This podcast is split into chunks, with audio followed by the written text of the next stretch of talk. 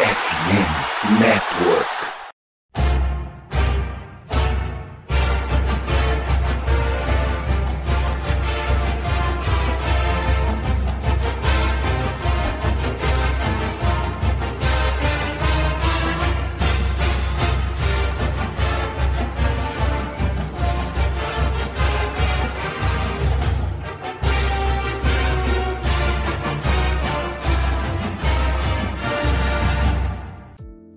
Saudações, amigos! Saudações, fãs de esporte! Saudações, fãs dos esportes universitários!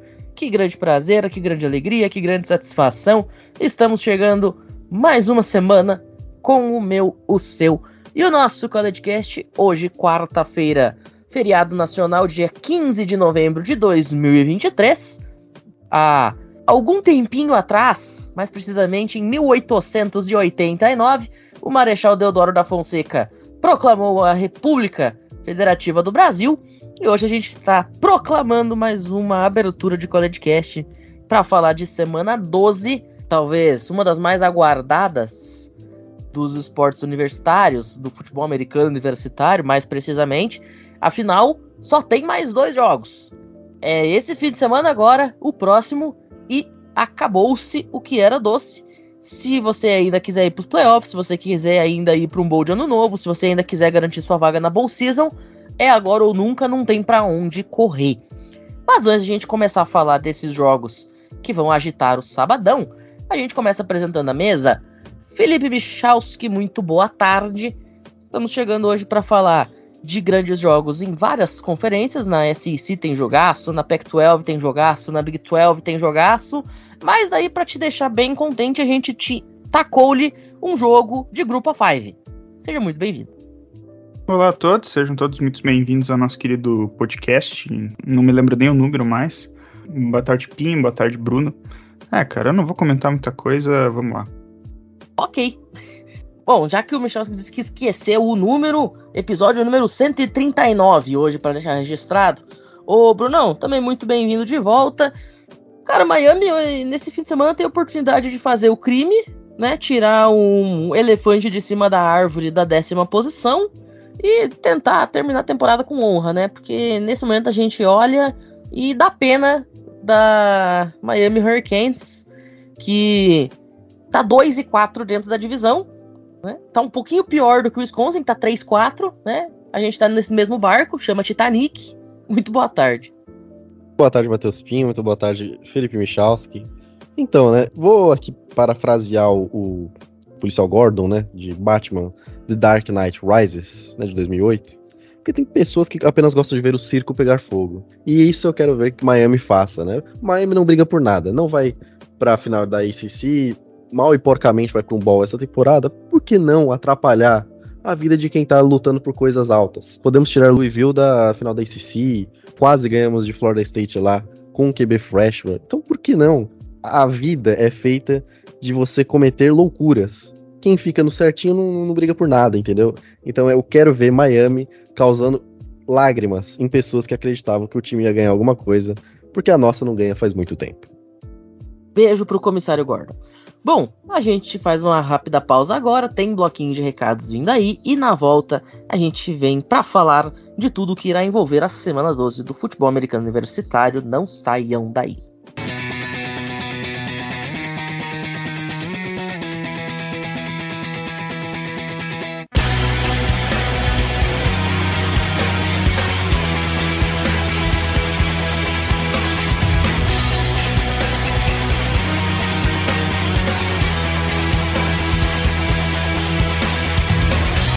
Bom, senhoras e senhores, todo mundo sabe que um dos maiores medos que a gente tem, a sociedade brasileira tem na internet, é do vazamento dos seus dados, né? Afinal, dados de nascimento, telefone, número de cartão de crédito, CPF, tudo isso, caso vaze na internet, você arruma uma baita dor de cabeça para você, muito pior do que ver seu time perder toda semana, igual tem acontecido comigo. E para piorar a situação, você sabia que o Brasil está entre os 10 países com o maior número de vazamentos de dados online, meu chegado? Pois é. E o pior, às vezes a gente não consegue nem se proteger contra isso, né? Bom, a gente não conseguia, isto porque a nova parceira do CollegeCast e da FN Network, a Surfshark, chegou para acabar com os seus problemas. Um serviço de VPN e segurança digital que vai te proteger mais do que a defesa da Georgia Bulldogs nos últimos dois anos. Você ganha no pacote One conexão segura com VPN para você navegar tranquilo no Wi-Fi do shopping, do restaurante, do estádio, de onde você estiver, serviço de notificação que te avisa se algum dos seus dados vazarem na internet e acesso via VPN a IPs de mais de 100 países para você acessar conteúdo bloqueado para quem tá em terras tupiniquins. E claro, ainda tem aquele ad blocker maravilhoso que vai fazer você parar de ser perseguido por anúncio que parece que vê tudo o que você faz online. Porque, né, esses algoritmos conseguem irritar mais do que ver o Graham Mertz jogar bola. E, cara, a assinatura é muito fácil de usar, tá? Você só precisa de uma assinatura para ganhar acesso a todas essas ferramentas em quantos dispositivos quiser, tá? Não tem limite. Fica tranquilo que você não precisa assinar uma extensão para cada um dos seus aparelhos, tá? E o melhor, além de tudo isso, o que você já ouviu que já é sensacional. Para você que escuta o CollegeCast, se você correr e assinar ainda nesse mês de novembro, você ganha 5 meses grátis usando o link da descrição do episódio, tá? Então não marca bobeira, corre, vai, assina e corre pro abraço. Fechado? Agora sim, depois da vinhetinha a gente tá de volta para falar de futebol americano universitário. Não saiam daí.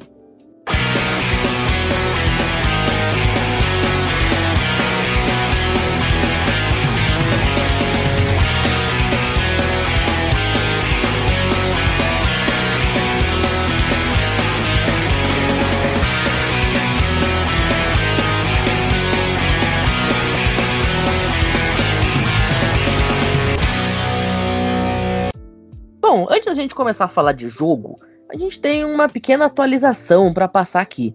Porque quem acompanha o college football, que é o caso provavelmente de 100% da nossa audiência, afinal é por isso que você está aqui ouvindo a gente falar, você deve estar acompanhando a situação de James Madison. A equipe que está 10 e 0 na temporada, tem recorde perfeito, é, na opinião de muita gente, o melhor time da Group of Five, ou o segundo melhor time da Group of Five atrás apenas de Tulane, mas não pode jogar a Bowl Season. Isto porque times que subiram da FCS não são elegíveis para Bowls devido a uma espécie de período de carência de dois anos que a NCAA impõe. A questão é, James Madison está fazendo não só uma temporada sensacional e invicta, tem feito duas temporadas maravilhosas desde que subiu. Tá 18 e 3 nesses dois anos. E por conta disso, JMU abriu uma carta, mandou um ofício para a NCAA pedindo a revisão do seu caso. Na última terça-feira, inclusive, era dia de eleições lá no estado da Virgínia, que é onde fica a Universidade de James Madison, e muitos dos candidatos, inclusive, prometeram que vão usar o caso de James Madison como uma bandeira política e pressionar o conselho de diretores da NCAA. Bom, JMU aparece na 18ª posição do ranking da AP. Como eu falei, o segundo time da of Five atrás apenas de Tulane, que aparece em 17º, apenas uma posição. Mas não aparece no ranking do comitê exatamente por conta dessas regras. De acordo com as regras do College Football Playoffs, um time dentro do período de carência não pode sequer aparecer ranqueado. O diretor atlético de James Madison, Jeff Bourne, disse que é impossível prever qual vai ser a decisão da NCAA em entrevista ao The Athletic, mas ele relembrou algo que é bem interessante. Já houve nesse ano uma exceção às regras. O caso do wide receiver Tess Walker de North Carolina Tar Heels. Ele que recebeu autorização para entrar em campo já praticamente na metade da temporada, mesmo sendo um true transfer player, ou seja, um jogador que havia se transferido duas vezes. Ele começou a sua carreira universitária em North Carolina Central no ano de 2020, aí saiu e se transferiu mais uma vez pelas regras originais da NCAA, o fato dele ah, na sua segunda transferência faria com que ele perdesse toda a temporada de 2023, o que não é o caso. Ele está jogando embasado por uma decisão do conselho de diretores da NCAA. É nesse conselho de diretores que agora o Jeff Bourne e James Madison se apoiam. Lembrando outro ponto interessante também. Além da discussão acerca da Bowl Season, a gente também tem que ver a questão da final da Conferência Sunbelt. Afinal, a Sunbelt tem entre suas regras a questão de que um time que esteja impedido de jogar a Bowl Season também fica automaticamente impedido de jogar a final da conferência. Ou seja, James Madison, com recorde 10 e 0 perfeito, não está apta a disputar a final da Sunbelt neste momento. Porém, de acordo com Jeff Bourne, novamente em entrevista ao The Athletics, a Sunbelt, de acordo com ele, permitiu que James Madison dispute a final caso receba autorização de estar na Bowl Season. A questão agora gira toda em torno do Conselho de Diretores dar o seu aval. Procurado pelo próprio The Athletic, o porta-voz da NCAA disse que a entidade recebeu a carta, está em análise, está avaliando o caso, mas ainda não se tem nenhum prognóstico. A questão é, neste fim de semana, James Madison enfrenta a Appalachian State. A Appalachian State vem com um recorde 6 e 4 no geral, mas está 4 e 2 dentro da Sunbelt. Apenas meio jogo atrás de Coastal Carolina. Coastal Carolina vem a ser o rival de James Madison na semana que vem. Ou seja, caso a Appalachian State vença James Madison neste fim de semana, ou caso Coastal Carolina vença James Madison na semana que vem, uma dessas duas equipes poderá ser a substituta, ou deverá ser a substituta de James Madison na grande final da Sunbelt, caso JMU não possa jogar. Mas, por outro lado, James Madison vai ser a campeã simbólica dessa divisão, já está praticamente certo com o recorde perfeito de 6 e 0 que a equipe já tem. Toda essa discussão a gente ainda vai ter que avaliar, a gente ainda vai ter que acompanhar para saber o que, que o conselho de diretores da NCAA vai decidir, afinal de contas, mas fica aí o registro. Algo similar também está acontecendo com Jacksonville State, que também é um time que subiu agora da segunda divisão, também tem um recorde que lhe permitiria talvez jogar a final da Conferência USA, tá 5 e 1 nesse momento dentro da Conference USA, apenas um jogo atrás de New Mexico State, que estaria na final da conferência contra a Liberty, e Jacksonville State já fez sete vitórias, então também já estaria garantido na Bowl Season, caso a decisão de James Madison seja considerada cabível, e aí Jacksonville State poderia se valer também desse princípio legal. Como eu falei, a gente ainda vai acompanhar essa situação. Quem sabe aí na semana que vem a gente já tenha alguma definição a respeito disso. Mas é um ponto que é bem interessante a gente ficar de olho, não só para 2023, mas também para os anos à frente, né, Felipe Michalski? Porque outros times também subiram. Caso aí também de Sam Houston, que apesar de estar numa temporada terrível, quem sabe também possa ser interessado nessa situação. Eu só queria acrescentar algumas informações a respeito dessa, dessa questão de James Madison. A única autorização que a NCAA deu até o momento para as equipes que subiram da segunda divisão para a primeira é caso faltem equipes elegíveis para Ball Season, no caso times com seis vitórias e seis derrotas, aí esses times que recém subiram podem jogar no lugar. Essa é a única autorização que foi, foi dada, basicamente, né? Que é possível que aconteça, assim, porque temos muitos balls, né? tivemos a criação de várias partidas novas, então é uma possibilidade plausível. E eu lembrei de outra ocasião também envolvendo a Sunbelt. Em 2014, Georgia Southern, que era uma equipe que recente tinha subido para a primeira divisão, foi campeã da conferência naquele ano, assim, eles fizeram uma campanha perfeita dentro, dentro da Sunbelt. Eles levaram o título, mesmo não podendo, teoricamente, porque naquele ano não tinha final de conferência. Sunbelt estava num, num processo de renovação, de colocação de novos programas, e como não tinha final de conferência, as, as regras eram um pouco diferentes, foi permitido que o time vencesse a conferência, no caso, só que eles não puderam jogar Ball Season. Eles ficaram com campanha 9-3, 8-0 dentro da conferência, levaram o título, mas depois também não jogaram a pós-temporada. Perfeito, bem lembrado. Esse caso de um time tampão aconteceu, por exemplo, com o Rutgers na temporada de 2020, né? Por conta do cancelamento de muitas equipes na Bowl Season devido ao coronavírus. Rutgers, um time de cinco vitórias, acabou sendo convidado via o seu ranking acadêmico. Então esse precedente já existe. Como eu falei, a gente ainda vai acompanhar essa situação. A decisão deve sair nos próximos dias e a gente traz aqui no CollegeCast a repercussão completinha. Agora vamos começar a falar de jogo especificamente, porque nesse fim de semana, como eu falei, muitas decisões começam a ser formadas no futebol americano universitário. E um dos jogos que vai certamente fazer o futebol americano universitário parar será entre Utah e Arizona. Ninguém, absolutamente ninguém, esperava ver Arizona ranqueada em plena semana 12. Nem eu.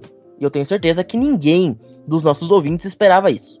Por outro lado, Utah era um time que, na nossa opinião e no consenso geral, deveria disputar até o final a vaga na grande decisão da Pac-12. Bom, ambas as coisas acabaram nos surpreendendo. Utah não está nem perto de disputar uma final na Pac-12, muito impactado pela perda do Cameron Rising durante toda a temporada, ele que ainda não conseguiu fazer nenhum jogo, enquanto que a Arizona, liderada por Jaden DeLoria, está numa temporada avassaladora. É bem verdade que teve algumas derrotas, mas mesmo as derrotas que teve, em sua grande maioria, foram derrotas por valores pequenos de pontos, como por exemplo, perder apenas na terceira prorrogação para o USC perder apenas por uma posse para o Washington e também por uma posse na prorrogação para Mississippi State. Nos próximos dois jogos, Arizona tem uma chance real de ir até a pós-temporada jogando um bowl importante, já está garantido em bowl season, já tem sete vitórias, mas ir para um bowl importante pela primeira vez em muito tempo e vai enfrentar uma Utah enfraquecida não apenas pela perda do seu quarterback, mas também de outras peças importantes que a equipe se apoiava no começo da temporada. Para não se delongar demais, além de enfrentar Utah, Arizona tem também a seu favor a questão de que na próxima rodada, na Rivalry Week, enfrenta o grande rival Arizona State em uma das piores temporadas recentes da equipe. Tem apenas três vitórias no geral, já está eliminado de qualquer possibilidade de bowl season. Então, para Arizona, a situação é bem simples: é vencer esse jogo contra Utah e forte para enfrentar a equipe de Arizona State e muito provavelmente se garantir num bowl de expressão. Eu já vou deixar aqui o meu voto para Arizona nessa partida. Eu nunca pensei que eu diria que a Arizona ia ganhar de Utah. E aí, Michalski, Bruno, na opinião de vocês, Jaren DeLora finalmente prova que ele é um quarterback de respeito? Eu acho que vai ser um jogo muito equilibrado. Contudo, eu tô, eu tô no bonde de Arizona, viu? Eu acho que Utah vem fazendo jogos parelhos na maioria das partidas, né? Menos contra Oregon. Só que aquilo, né? Na hora do vamos ver, não consegue derrotar. E por isso que, que não consegue chegar perto ali dos playoffs. Já estão eliminados, os dois estão eliminados, mas eu vejo a Arizona como um time mais encorpado numa, numa maré é, melhor. E por isso que eu vejo Arizona ganhando esse jogo contra Utah. Michalski? Jaden Lara é minha religião, Arizona vence, vai ser um jogaço. É porque Utah tá desfalcada, né? Porque Utah, em teste, tem mais time, né? Só que é complicado jogar uma temporada inteira com QB reserva, né? É brabo. Só um time conseguiu ir longe até com o terceiro QB, time chamado Ohio State em 2014. Porque tinha a lenda, o imensurável, o impressionante Urban Meyer como seu treinador. Bom, vamos deixar aqui sempre aquelas odds cortesia da BetTT, porque num jogo em que a gente tem um ataque muito explosivo e que gosta muito de fazer ponto, que é esse de Arizona, como eu falei para vocês, até mesmo as derrotas foram sempre marcando algo na casa dos 40 pontos. A gente tem aqui, ó, um over-under de 52 que tá pagando 2.95 e um over-under de 52,5 pagando 3,15. 53,5 a gente tá falando aí, por exemplo, de um 30 a 23 eu acho que é bastante plausível num jogo de Pac-12, que a gente sabe que é uma conferência que defesa passa longe. Fica aí a nossa dicasinha, então, 3 e 15 nesta partida e nesta odd. Felipe Michalski, agora vamos atravessar o país, vamos sair de Arizona e vamos para o Tennessee, porque Tennessee, já que o Bruno falou na introdução dele, que sempre tem aqueles times, aquelas pessoas que gostam só de ver o circo pegar fogo, é para isso que Tennessee joga. Joga para ver o circo pegar fogo joga para fazer a rival Georgia sentir o peso e quiçá até eliminar os Bulldogs da possibilidade de conseguir o three-peat. E aí, cara, o que, que a gente vai assistir neste sábado em Knoxville? Cara, para mim o aspecto mais interessante da, da SEC é que quando um time da conferência vira dominante, misteriosamente o calendário dessa equipe fica muito mais fácil. Isso deu para notar com o Alabama por várias temporadas, tipo, o calendário era bizarramente fácil ninguém conseguia derrotar. E agora que Georgia vira um programa dominante, o calendário ficou muito fácil. E os jogos mais difíceis, eles ficaram em circunstâncias muito facilitadas, como, por exemplo, Missouri, que agora está em nono lugar no ranking, uh, e talvez fosse o time mais plausível para poder derrotar Georgia esse ano, confrontar em casa. Uh, pegou o Miss, que talvez, talvez fosse um dos times mais difíceis do calendário, pegou em casa. Esse vai ser o cenário em que Georgia talvez pegue um time um pouquinho mais enfraquecido esse ano, talvez a equipe de Tennessee, duelo fora, né? Mas que ainda assim, Georgia carrega um favoritismo razoável, né? E semana passada foi para tirar qualquer dúvida sobre a diferença entre os times. Georgia acabou amassando muito a equipe de, de Ole Miss com certa facilidade, né? Um placar muito dilatado, um, um ataque funcionando muito bem. Claro, contra uma defesa não tão boa, né? Mas vamos lá. E Tennessee sofrendo muito fora de casa contra a equipe de Missouri, muitos fumbles, muitos turnovers e um domínio completo na posse de bola em vários outros aspectos. Dito isso, a única coisa que talvez possa fazer com que Tennessee tenha alguma chance de sonhar com uma vitória aqui é o fato do jogo ser em casa. Tennessee não perde há muito tempo jogando em seus domínios, ganhou inclusive de Alabama no passado, tirou a invencibilidade de Alabama na temporada passada. Se bem que esse time desse ano não é, não é o time de Tennessee de 2022. O que a Tennessee pode fazer para tentar vencer a partida é uma imposição no jogo terrestre. Tennessee tem um bom jogo terrestre em determinadas circunstâncias. Pega uma Georgia que às vezes encontra algumas inconsistências ali dentro desses aspectos que Tennessee pode explorar. Se deixar o jogo em situações ofensivas que possam permitir o Joe Milton ter situações mais fáceis na hora de lançar passes, isso pode fazer com que Tennessee consiga alguns touchdowns, algumas coisas ali. Só que outra coisa que precisa ser muito importante para Tennessee é o controle do relógio.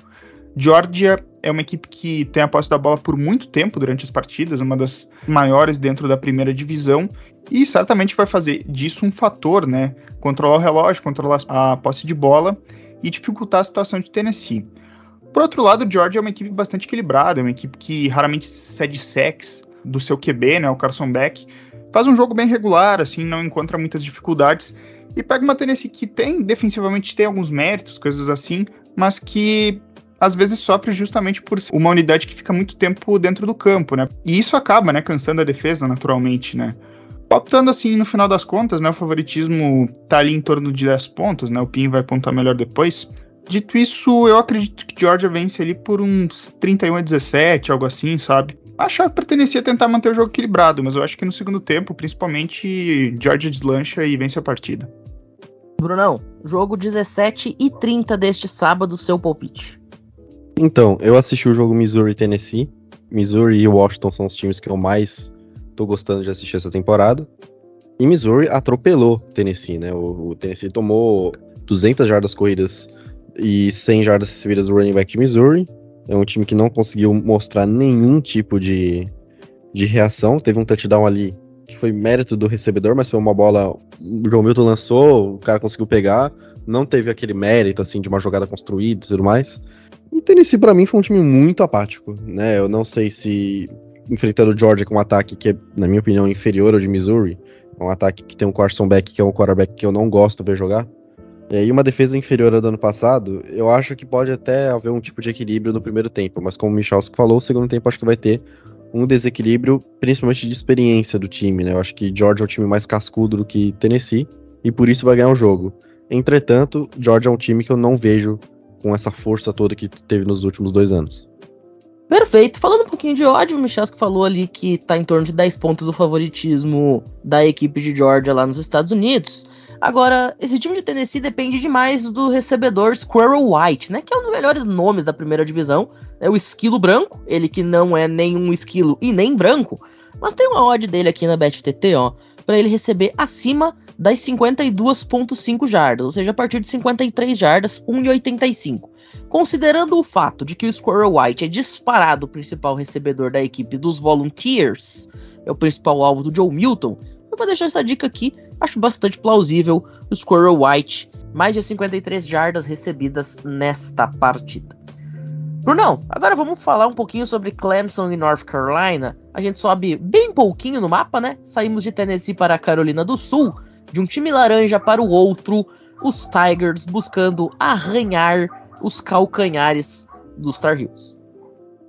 Bom, vamos lá, né? North Carolina é um time que começou muito bem a temporada, né? Chegou no jogo contra Miami invicta, Miami com aquela derrota patética para Georgia Tech, um jogo que era o número 12 do, do país, que era North Carolina, enfrentando o que era até então o número 18.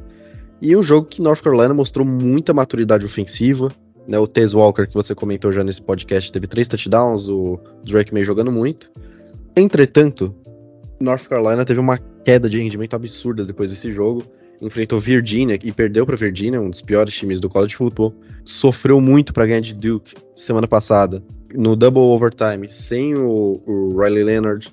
Então é um time que caiu demais e por esse motivo não briga mais por playoffs, obviamente, já estava invicto, tinha até uma chance de brigar com Florida State nas cabeças, mas não conseguiu. Tanto que agora quem é o número 2 da ACC é Louisville. E Clemson acabou, né? Saiu Trevor Lawrence, acabou a magia, né? O DJ Uyagalele não conseguiu corresponder à altura. Agora o Kid Klubnik tá sofrendo bastante. Mas na minha opinião, isso vai além de quarterback. Isso também, para mim, é o Double Sweeney não conseguindo lapidar jogadores como estava conseguindo lapidar antes. E um time que não tem uma defesa tão forte quanto tinha antigamente. Não tem bons recebedores. Tyrande, ok. Running back Will Shipley, eu acho ele ok. Não vejo esse hype todo que muitas pessoas têm. Ah, ele é dual threat. Eu não vejo isso. Eu acho ele um running back bem comum, para falar a verdade. E, na minha opinião, Clemson ficou preso no passado, ali, né, recente, dos títulos e não conseguiu sair desse loop. Eles perderam para Miami, no jogo que Miami tava com QB freshman. Eles perderam jogos em que a defesa simplesmente não existiu.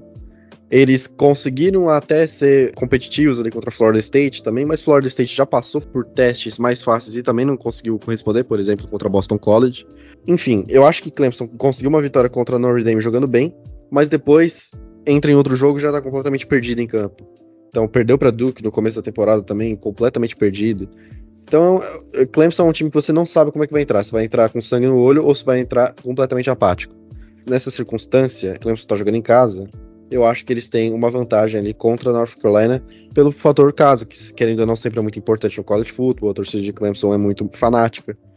Mas eu acho que o mando de campo serve até o momento que você tem um time que consiga corresponder à altura. Não adianta você ter a atmosfera, não é, tá? Mas uma maior atmosfera do college football e você não ter um time para corresponder.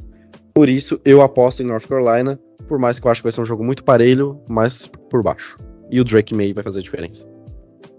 Pois é, você comentou sobre o Double Sweeney. Uma das grandes reclamações e questionamentos que se tem em cima do treinador de Clemson neste ano é a declaração que ele havia dado de que ele não investiria em NIL e nem em portal de transferência. Que o modo dele trabalhar era recrutando o jogador e formando esses caras. Isso é muito bacana até a vírgula, né? É muito legal quando o cara ele se apega aos princípios e tenta fazer do jeito que ele sabe e do jeito que ele já mostrou que consegue fazer futebol americano. A questão é que, na minha opinião, hoje o futebol americano não é só isso. Porque no momento em que você tem uma equipe que sempre foi powerhouse nos últimos 10, 15 anos, mas já não consegue mais brigar nem mesmo para tentar jogar a final da conferência, talvez seja a hora de rever os conceitos. Então fica aí essa questão, né? O Double Sweeney talvez ao final da temporada vai precisar tomar um chacoalhão e ver se é isso mesmo que ele quer para a vida dele, continuar tentando insistir no modelo que ele acredita, mas que não tem dado certo, ou de repente dar uma de camaleão. E Pinho, Agora... outra coisa, né? Você tem que considerar que recrutar é muito importante, muito importante, mas depois dos últimos anos, eu acho que o mais importante de tudo é você conseguir jogadores do transfer portal. Então já são jogadores mais prontos, né, que tiveram algum tipo, né, na maioria das vezes, de experiência e que consigam agregar no seu time imediatamente, né? Porque um cara freshman para lapidar vai demorar ainda, pelo menos um ano. E o Double Swing, para mim, parou no tempo. Ele achou que o futebol americano universitário é aquilo e parece que ele não se atualizou nos últimos cinco anos. Exatamente, vamos ver aí o que, que acontece com o Clemson nessa off-season. O Double Sweeney, que já se fala, inclusive, que se ele tiver um 2024 tão ruim quanto 2022 e 2023, pode acabar até sendo convidado a se retirar lá da Clemson Tigers. Bom, falando em odds, Clemson aparece como favorito nas casas americanas por 6 pontos e meio jogando em casa, e então eu vou deixar aquela dicasinha de ouro da BetTT. Vitória simples de North Carolina Tar Heels, rapaziada, 2.87. Para vitória simples de um time que na nossa opinião é favorito, né, Felipe Michalski? Acho que tá legal. Queria só acrescentar um comentário a respeito dessa questão ali do, do portal de transferências, a questão do Dabo Sweeney. Eu acho que esse ano já foi suficiente para provar pro Dabo que ele realmente vai ter que mudar, porque ele já recebeu críticas públicas e vários aspectos assim, Eu acho que talvez ano que vem ainda não vai fazer tanta diferença, mas daqui a dois anos eu acho que Clemson talvez volte a ser essa potência ali, porque é um cenário que, pela segunda vez em três anos, que Clemson não vai nem para a final da ACC. E olha que a ACC hoje talvez seja a conferência mais fraca do Power 5, e essa é uma questão importante. Agora, eu acho que Clemson vence esse jogo. Eu acho que vence porque Clemson acho que talvez já passou pela sua parte mais difícil da temporada, por muitas inconsistências e problemas, já venceu Notre Dame, que era um time ranqueado, e só o fato de entrar com um leve favoritismo nesse confronto, eu acho que diz muito mais sobre a inconsistência de North Carolina, né? Semana passada eles fizeram um jogo muito equilibrado contra Duke, que, que era um clássico, era rivalidade e tal, mas Clemson é um time um pouco mais cascudo. Eu acho que pode dar Clemson. Muito bem.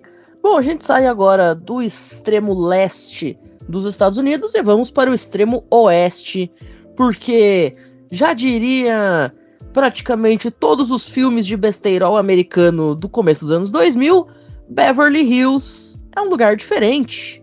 Hollywood é um lugar diferente. E qual clássico melhor para simbolizar isso do que UCLA e USC? USC, que joga no Memorial Coliseum, que fica exatamente equidistante em relação a Pasadena, a cidade onde o CLA manda seus jogos no Rose Bowl, ao letreiro de Hollywood e a Beverly Hills. Para qualquer lado que você vai, tem alguma referência nesse meu comentário, para quem não havia entendido. Mas o fato é que o jogo é dentro de campo, não é nem em Beverly Hills e nem no letreiro de Hollywood. E dentro de campo, senhoras e senhores, a gente vai ter um confronto que para mim ele é o confronto mais inusitado de toda a Pac-12. Um ataque avassalador de USC uma defesa inexistente contra um ataque inexistente de UCLA e uma defesa muito forte. Portanto, vai ser literalmente aquele ataque contra a defesa gostoso no qual você não faz a menor ideia de qual unidade vai se sobressair. Chaves do jogo. Para UCLA, todo mundo sabe. É a defesa conseguir forçar os turnovers. A gente sabe que o USC tem tido muitos problemas com turnovers nesses últimos jogos, mais precisamente, mais especificamente desde fumbles, interceptações, enfim. Mas também, para USC, eu acho que vale a mesma lógica. Porque o UCLA tem um ataque tão fraco que não é tão difícil assim você segurar. O Carson Steele, apesar de ter vindo com muita pompa para o lugar do Zach Charbonnet e com o apelido de The God of College Football, acabou não desempenhando tudo aquilo que a gente esperava dele. J. Michael Studvart, wide receiver, também não fez o seu dever de casa até o momento. Não se apresentou. O principal wide receiver de UCLA na temporada tem sido o Loya, que também não tá exatamente uma coisa tão impressionante. São apenas 40 recepções, 502 jardas, apenas 4 TDs. Dante Moore sofrendo demais com o TD radio dele. São 7 interceptações, apenas 10 touchdowns lançados na temporada. Não tem conseguido mostrar o seu poderio que ele demonstrou lá no high school. E do outro lado, quando se fala de QB, você tem Caleb Williams, considerado por muita gente o melhor quarterback desde Trevor Lawrence, buscando o draft, mas que está sofrendo demais com o time ao redor que não o ajuda. É a mesma situação. Tajil Washington, como wide receiver, tem sido uma válvula de escape, sim, mas a defesa tomar 50 pontos, 45 pontos todo jogo, realmente fica muito complicado para o quarterback agir. Para resumir a ópera, eu acho que esse jogo vai ser um jogo que a gente só vai descobrir de fato o que pode acontecer na hora que a bola começar a voar. Porque se o ataque de USC conseguir continuar performando aquilo que está e a defesa de UCLA jogar abaixo do seu nível, a gente pode considerar um blowout de USC. Por outro lado, se a defesa de USC continuar sendo aquilo que a gente já está vendo, e quem sabe o Carson Steele ou o Dante Moore estiverem em um dia inspirado, é bastante plausível que o CLA consiga a vitória jogando lá no Memorial Coliseum. O meu palpite vai ser numa vitória de USC por pura questão de favoritismo mesmo, porque eu acho que o ataque de USC vai conseguir prevalecer diante dos Bruins, mas não vai ser de forma nenhuma um jogo que a gente possa afirmar algo categoricamente agora. E aí, Bruno Oliveira, quem leva a disputa do sino, na sua opinião? O sino vai ficar vermelho ou azul? Vai ficar vermelho. Eu, acho que o USC ganha esse jogo, principalmente pelo seu ataque. Só que aquilo, né? Eu, eu já queria que você já visse a linha de over nesse jogo, porque com certeza vai bater. Se você colocar um time treinado pelo seu Madruga, faria pelo menos 30 pontos nessa defesa de USC, uma das piores defesas da história do college football.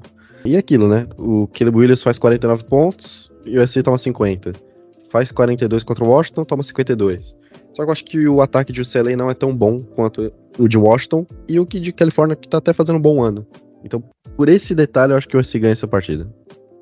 E o SC por 7 é a linha e 65,5 é o over-under, Bruno Oliveira. Fala, Michalski. Eu acho que time por time, assim, considerando forças e fraquezas, o USC é um pouco melhor. Acho que ganha 39 a 32, vamos chutar aí, por aí. Bom, 39 e 32 o palpite do Michalski, a gente teria 71 pontos acima do over-under de 65,5. E a minha dica vai ser exatamente algo nessa faixa, porque o over-under de 67 que é praticamente a mesma coisa que os americanos estão esperando, a BetTT tá te pagando 2.1. Ou seja, é 2 para 1 para um over-under de 67 pontos. Eu acho que é praticamente impossível não acontecer isso aqui. Só realmente se a defesa de UCLA conseguir parar o ataque de USC para que isso não aconteça. Eu não acredito nem um pouquinho que isso vá acontecer. Bom, a gente faz agora uma rápida pausa, daqui a pouquinho estamos de volta. A gente continua girando pelo mundo do futebol americano universitário, não saiam daí.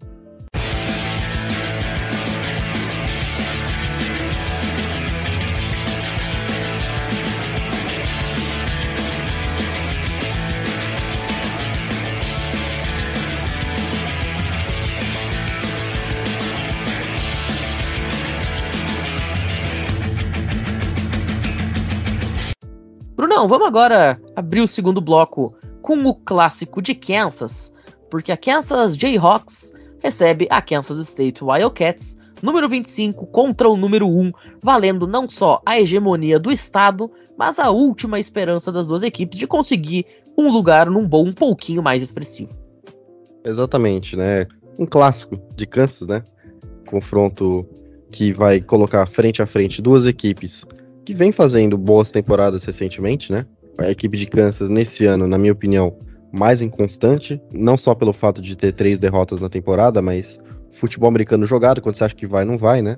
Kansas, por exemplo, nessa temporada, conseguiu vencer BYU bem no, no segundo jogo, aí perde para Texas, natural, aí ganha muito bem de UCF, aí perde de Oklahoma State, aí ganha faz a surpresa, né? Ganha de Oklahoma, na né, primeira derrota de Oklahoma, aí sofre para ganhar de Iowa State e perde para Texas Tech depois que entra no ranking. Então é um time muito inconstante que dificilmente você consegue confiar, né, 100% cegamente em Kansas. E por outro lado, o Kansas State já é um time mais consistente, tem também três derrotas na temporada, só que aquilo, perdeu para Missouri, um jogo que a Missouri é o número 9 do ranking, perdeu para Oklahoma State, que também vem numa temporada boa, e perdeu para Texas na prorrogação por field goal errado ali, e Texas é o número 7 do ranking. Vem de uma vitória de 59 a 25 contra Baylor, ganhou de 41 a 0 de Houston, ganhou de 41 a 3 de TCU, que é atual vice-campeã, né? Eu sei que tá num ano muito ruim, mas, né, querendo ou não. E ganhou de Texas Tech, bem, que é a equipe que ganhou de Kansas. Então, se você olhar o panorama da temporada, eu vejo o Kansas State consideravelmente favorita para esse jogo, com um, uma chance de vencer ali por duas posses, na minha opinião. Só que aquilo, né? Big 12 é um jogo que é decidido nos turnovers. E a equipe de Kansas é uma equipe que, quando tá inspirada, consegue controlar bem a bola, evitar fumbles, evitar interceptações. O jogo vai ser na casa do, de Kansas. É um confronto que a equipe de Kansas vem numa temporadas boas, participações e bons, idas ao ranking frequentes. Dito isso, dito isso tudo, Kansas State ganha. Eu tô contigo. Eu tô contigo de Kansas State, apesar de eu gostar muito desse time de Kansas, mas até porque lesões assolam demais essa equipe desde o ano passado. É bem verdade que o nosso queridíssimo João Feijão, né, o Jason Bean, tem conseguido carregar essa equipe de forma bastante interessante, a ponto de conseguir levar esse time novamente para Bowl Season, né? Mas eu tô contigo, cara.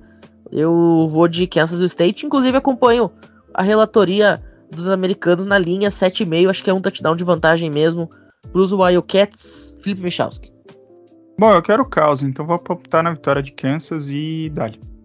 Olha só, Michalski meteu Kansas, tá? Se você é do time do João Feijão, assim como ele, 3,25 na BetTT para vitória simples dos Jayhawks, tá? 3,25 pro time que joga em casa. Eu, particularmente, não acho que vai acontecer. Mas a gente já viu cada bizarrice nessa Big 12 que eu também não sou capaz de dizer que não vai rolar. Eu não vou botar minha mão no fogo porque essas states de jeito nenhum. Fica aí a dica. Ô, Michalski, vamos falar agora de um confronto que decide a final da The American. Porque SMU e Memphis vão se enfrentar no Tennessee, em Memphis, em um confronto que muito provavelmente vai definir quem vai perder a final da conferência para Tulane. Nesse momento, Tulane tá com 6 e 0, a exemplo da própria SMU dentro da The American, e Memphis aparece com 5 e 1. Então, esse confronto ele vale muito, como eu falei, para a vaga na final da conferência. Lembrando, o melhor time ranqueado da Group of Five tem vaga no New Year Six. É, eu só ia dizer que foi esquecido uma informação. E o TSA tem três times com campanha 6-0 dentro da, da América, né? Tulane, SMU e Texas San Antonio. Memphis está no quarto lugar da conferência com 5-1. Isso graças ao fato de que agora as conferências não tem mais tantos confrontos diretos, né? Por conta que não tem divisões. Mas assim, vamos trazer algumas informações a respeito desse confronto. É um duelo em que as defesas choram, né? Tipo, assim, as defesas elas definitivamente não são muito bem conceituadas, né? São dois times com bons ataques, assim, tipo, tanto do lado de SMU com o Preston Stone de quarterback e do lado de Memphis com o Seth Hennigan. São quarterbacks que possuem grande desempenho, né? Jogam numa conferência que assim é muito boa para ser um quarterback, um jogador ofensivo, né? Principalmente faculdades do estado do Texas, né? SMU muito caracterizada por ter grandes ataques e não ter grandes defesas. Agora o grande diferencial vai pro aspecto defensivo, né? Nenhuma das defesas é grande coisa, mas a de Memphis nos últimos jogos tá pior. Nesses últimos jogos, a defesa de Memphis a média de pontos cedidos pela defesa tá em 43 pontos por jogo, assim, tipo, só nessas últimas três partidas Memphis venceu as três, né, mas venceu 45-42 North Texas, 59-50 South Florida e 44-38 com prorrogação equipe de Charlotte. E são programas bem fraquinhos, assim, tipo, nenhum deles é grande coisa, né? Desses aqui, só South Florida tem chance real de ball season, né? Então, só para provar. Enquanto isso, o SMU tem feito desempenhos melhores no aspecto defensivo, o que pode favorecer um pouco a equipe de Memphis é que o duelo é em casa. Isso pode acabar dando uma equilibrada na partida, né? Se bem que o fator local ele não vale tanto em conferências menores, assim, porque tem diferenças, né? Tipo, o barulho da torcida não é tão grande e, e outros aspectos assim. A linha de favoritismo que eu consultei está em torno de 8 pontos de favoritismo para SMU. Eu acredito que eles vão vencer ali por uma diferença talvez um pouco menor, porque alguns dados que eu vi também eles não andam cobrindo, né, as, as linhas que estão sendo apresentadas. Vai ser um duelo interessante, assim, um duelo alternativo interessante, que tem seu peso decisivo, mas eu vou de SMU mesmo.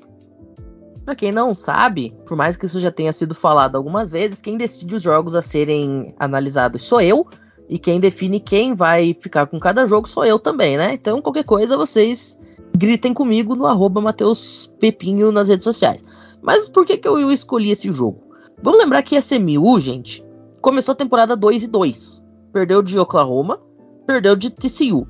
E aí, vem numa arrancada desde então. Ok, é uma arrancada contra Charlotte, Eastern Carolina, Temple, Tulsa, Rice, North Texas, beleza.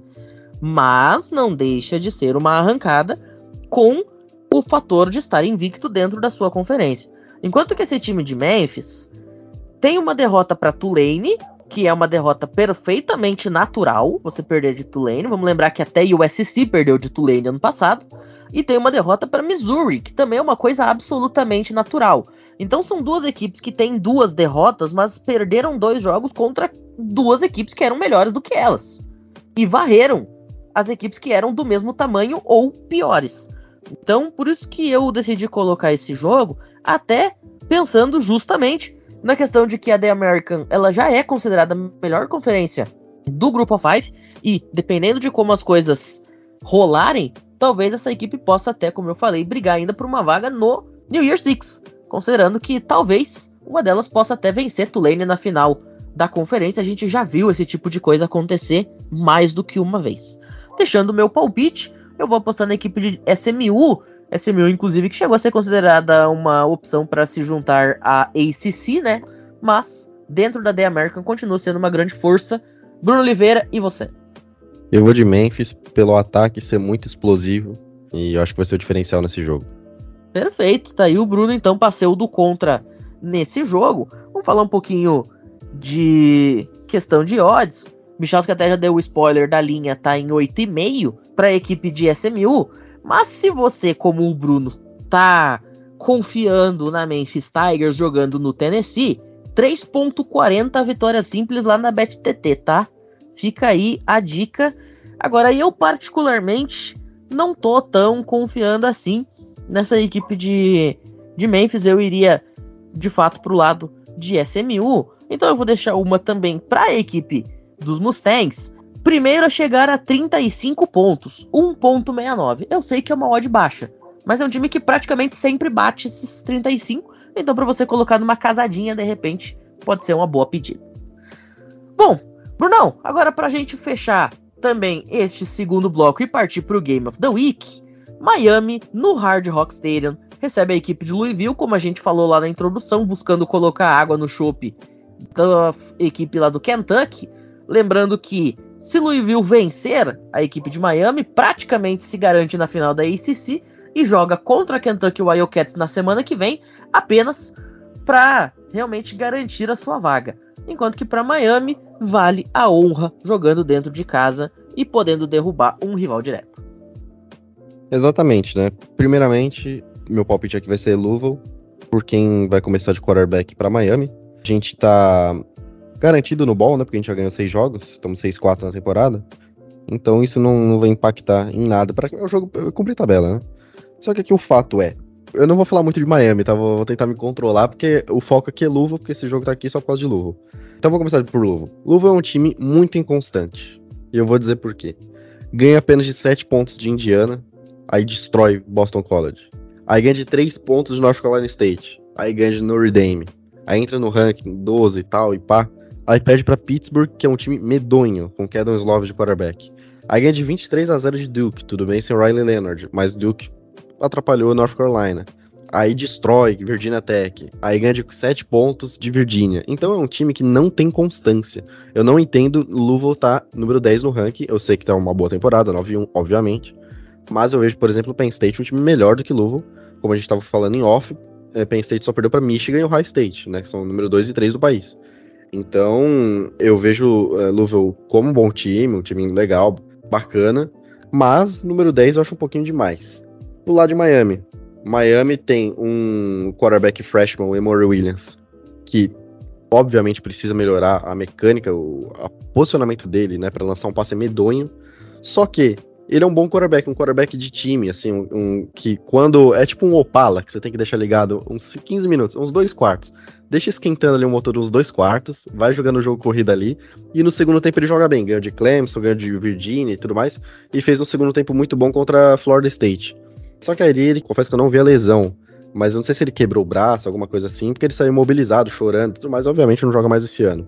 E aí vem, e aí vem o homem, Tyler Van Dyke né, que começou a temporada. Eu pensei ali que eu tava vendo um, um retorno de Tom Brady ao futebol americano. Cinco touchdowns contra Texas A&M, e pá, 11 TDs e, nem, e uma interceptação. O homem voltou. Aí, meu amigo, nos últimos jogos, ele é uma máquina de turnover. É onde a Marcus Russell em forma de college football. Uma máquina de turnover.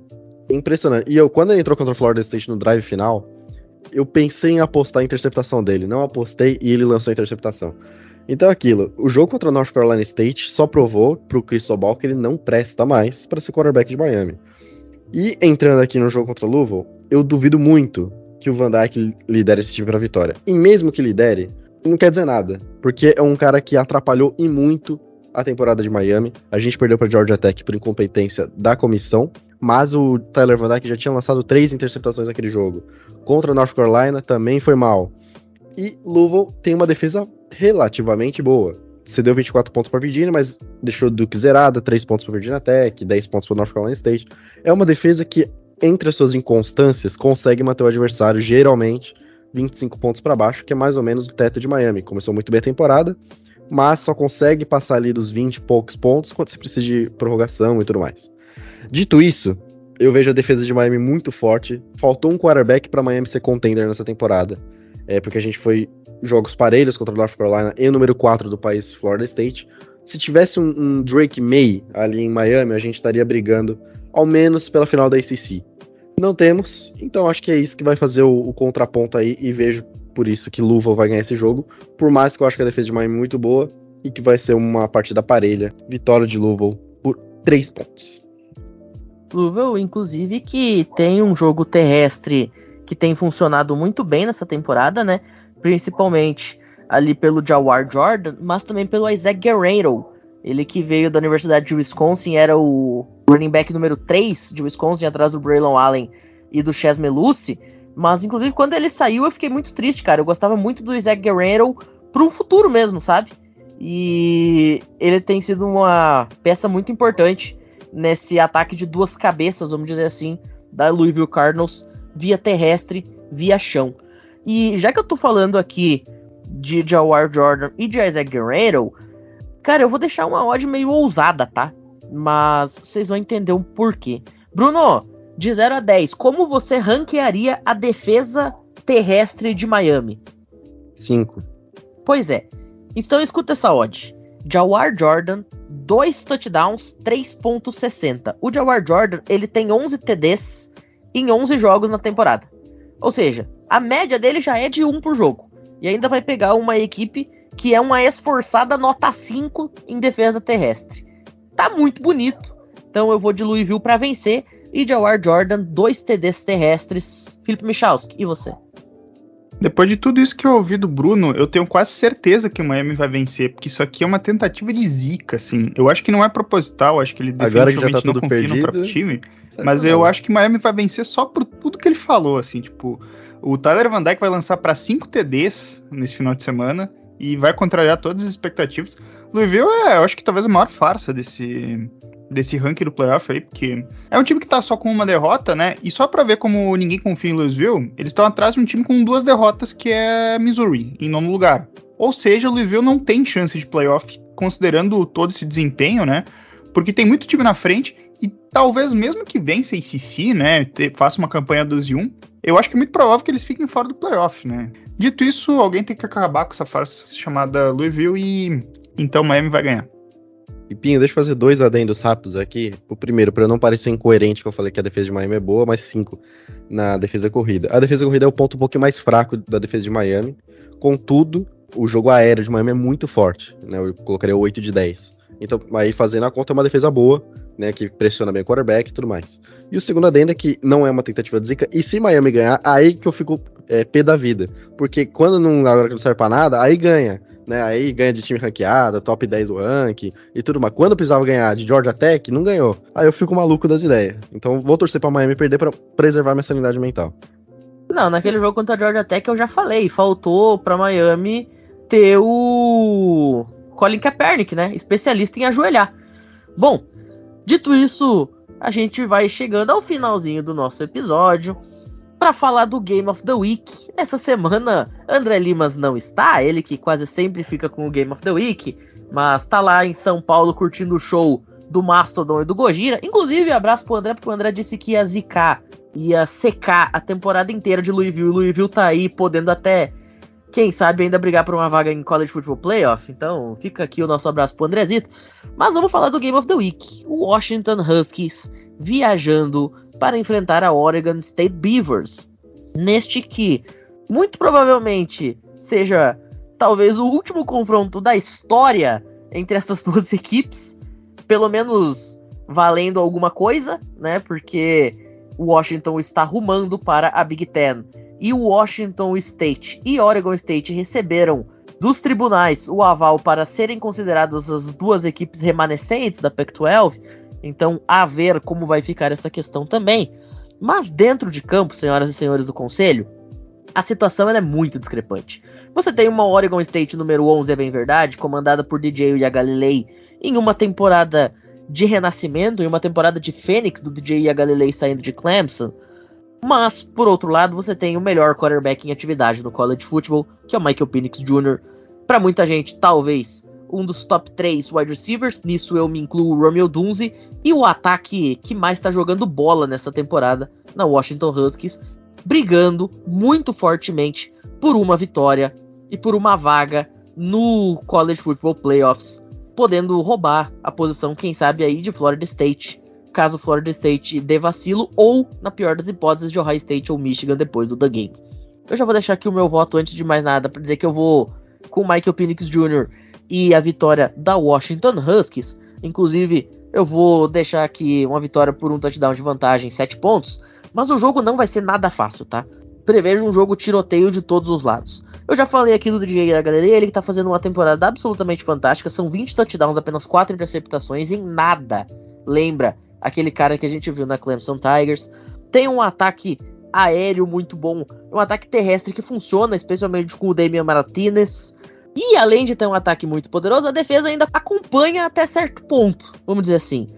Oregon State tomou apenas 17 pontos para Stanford, tudo bem, eu sei que Stanford não é a menina dos olhos da Pac-12, mas ainda assim é uma defesa considerável para um time de Pac-12. Antes disso, havia sofrido apenas 19 de Colorado, Shader Sanders não conseguiu desempenhar muito naquela partida também. Tomou 27 de Arizona na derrota mais recente, mas havia tomado apenas 24 contra a UCLA, enfim, tomou apenas 7 da Utah Utes. Então é uma defesa que tem conseguido se agigantar nos momentos mais importantes. Apesar de que, volta a frisar, neste fim de semana enfrenta o time de melhor ataque da conferência e, quiçá, do país. Por outro lado, a equipe de Washington, ela funciona em todos os lados da bola.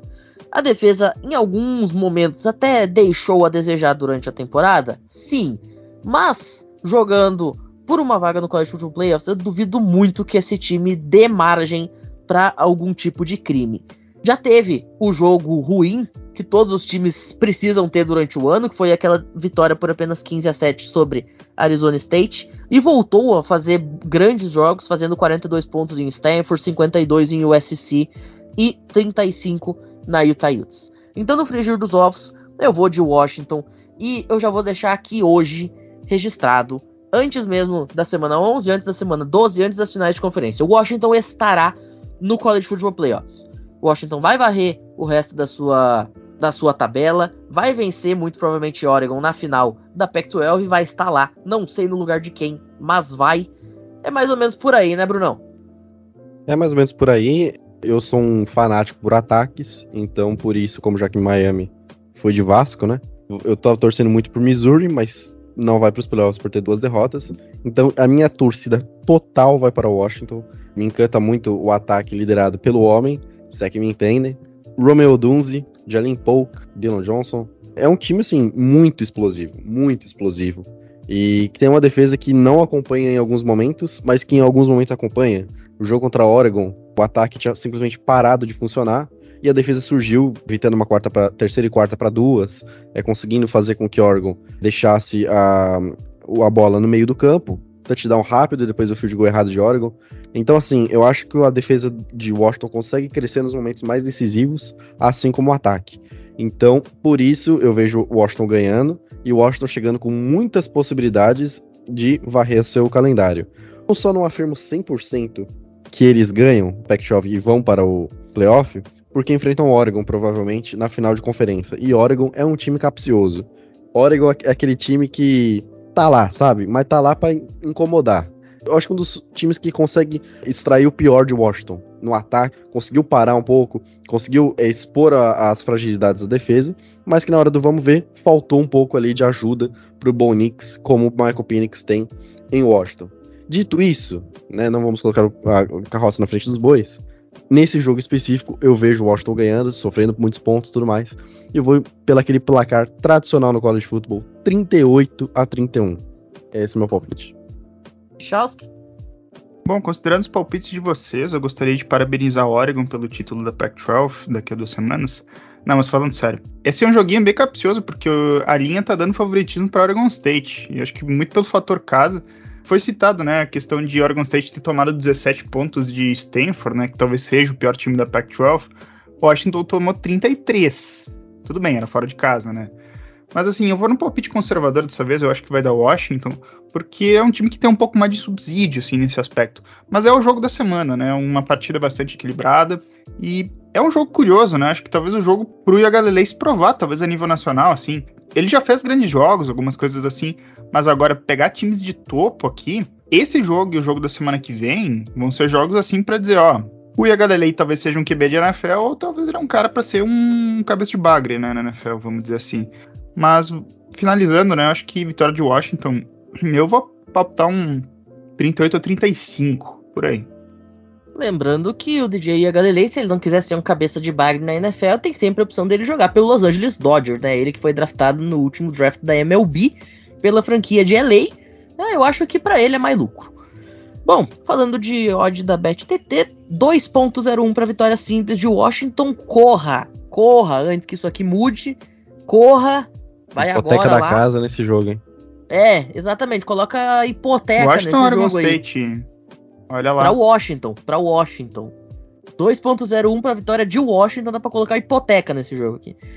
Bom, antes da gente encerrar, Felipe Michalski, eu falei meio por alto da questão ali da Pac-12, né? Da decisão que deixa Oregon State e Washington State como os únicos dois remanescentes da conferência, mas você pediu um, um espacinho aí pra frisar um pouquinho mais, então manda bala.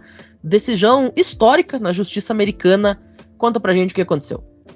Bom, ontem a decisão que foi tomada, então, ontem, no caso, terça-feira, né? A decisão da justiça, ela dá o controle do conselho de diretores da Pac-12 para os dois únicos programas remanescentes, que são Oregon State e Washington State, porque agora existe um fator muito claro na questão da conferência. Como a conferência só tem mais dois programas, né, dos 12 que ainda tem, o controle do conselho de diretores, né, de quem vai tomar as decisões importantes, ela tem um caráter decisivo se a Pac-12 ela vai ainda continuar existindo no nome. Porque se o controle ficar entre os 12 programas que ainda fazem parte, assim, tipo, em 2023, pode se fazer, por exemplo, uma reunião que decida dissolver a conferência e nessa decisão, no caso se fosse tomada, né, pelos 10 programas que vão embora, né, porque provavelmente eles tomariam essa decisão, uma decisão dessas de dissolução da conferência, ela envolveria o fim da Pac-12 Network e outros aspectos, uma divisão da grana em 12 partes iguais dos recursos que ainda restam dela, né? Digamos, do espólio, em termos jurídicos, digamos. O espólio da conferência ficaria dividido em 12 partes iguais, e isso significaria grana, né, para esses programas que, no caso, deixariam, né? No caso, Washington State e Oregon State ficariam a pé, né? A conferência seria dissolvida, não existiria mais. E isso significaria que elas teriam que procurar uma conferência para o ano que vem porque elas de início ficariam independentes. Como essa decisão, ela por enquanto ela dá a decisão favorável para esses dois programas que restaram, isso dá a possibilidade de que esses dois programas possam tentar reconstruir a Pac-12. No cenário em que conferências com menos de oito programas, elas têm um período de dois anos, mais ou menos, para poder jogar com menos de oito equipes. Esse cenário, ele uh, ainda permite uma questão temporária em que pode se articular com a Mountain West, porque ainda teria o nome, teria alguns aspectos assim, e poderia dar uma possibilidade para a Pac-12 tentar uma espécie de fusão com a Mountain West. O contrato de TV da Mountain West, coincidentemente, ele acaba no final de 2025, ou seja, daqui a dois anos. Ou seja, se esses dois programas que restaram, eles conseguirem manter o controle da conferência, eles podem articular com a Mountain West talvez a manutenção do nome, alguma coisa assim, e tentar manter a Pac-12 viva. É possível que isso aconteça? Não sei, não tenho 100% de certeza aí, que aí a gente entra no campo da especulação. Mas uma dessas iniciativas tomadas seria mais ou menos essa. Outra iniciativa que esses dois programas poderiam tomar, que talvez a gente poderia ser debatido, é depois elas, duas próprias, decidirem dissolver a conferência e elas dividirem o espólio só entre elas duas. São esses os cenários colocados, né? Seria então mais ou menos esse aspecto. Agora, os outros 10 programas que, no caso, foram prejudicados, eles, eles já anunciaram que vão recorrer da decisão. Eu não tenho nenhuma ideia do que, que vai acontecer. Talvez eu acho que essa decisão possa ser mudada, porque a gente está falando de universidades muito poderosas, nós estamos falando de USC, nós estamos falando de UCLA, Oregon e faculdades de vários estados, contra dois programas que não são tão grandes assim, né? Tipo, são os dois menores programas da conferência. Vai ser uma queda de braço que ainda vai se estender por um bom tempo. Perfeito, logicamente a gente segue acompanhando essa situação, mas eu particularmente estou contigo. Eu acho que no final lá na, nas apelações vai acabar dando ruim para Oregon State, para Washington State, porque, cara, a gente tem Stanford, a gente tem UCLA, a gente tem USC, a gente tem Oregon, a gente tem Cal, a gente tem muita gente da pesada nessa briga aí. Mas enfim, vamos ver no que que vai dar. Bom, dito isso, a gente vai ficando por aqui com esse episódio. Um episódio que teve menos jogos para ser comentados, uma rodada um pouquinho mais fraca do College Football essa rodada da semana 11, mas teve muita coisa de bastidores pra gente comentar aqui. Misha, muito obrigado pela participação, nos vemos na próxima. Muito obrigado a todos que nos acompanharam até aqui e até semana que vem. Semana que vem, semana de rivalidades, de clássicos, né? Desde quinta-feira, né? O feriado de ação de graças lá nos Estados Unidos. E muito jogo interessante, hein? Vocês vão matar trabalho, hein? Pra assistir jogo. Diga-se de passagem, eu fiz isso ano passado. Não matei trabalho, mas fiquei assistindo o jogo no trabalho.